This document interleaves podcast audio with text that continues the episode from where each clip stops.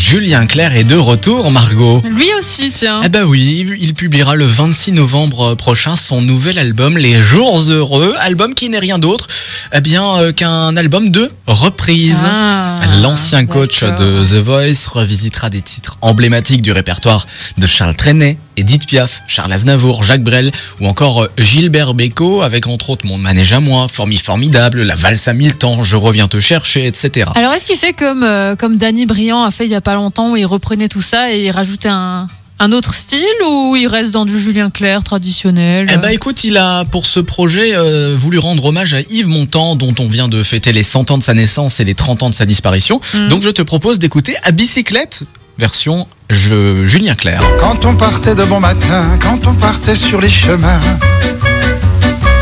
à bicyclette. À toi de me dire si tu trouves qu'il y a Ah bah, euh, c'est plutôt, euh, Il y avait c'est- Fernand, c'est- il y c'est avait plutôt Fernand, classique. Il y avait Francis et Sébastien. Et puis Paulette. Ouais, c'est.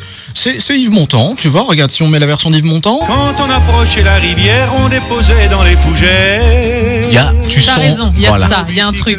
Il y a une petite différence, mais rien de. Quand on partait de bon matin, quand on Ah, partait c'est sur les un chemins. bel hommage. Un bel hommage à Yves Montand. Donc, Julien Clerc qui sortira Les Jours Heureux, ce sera le 26 novembre prochain.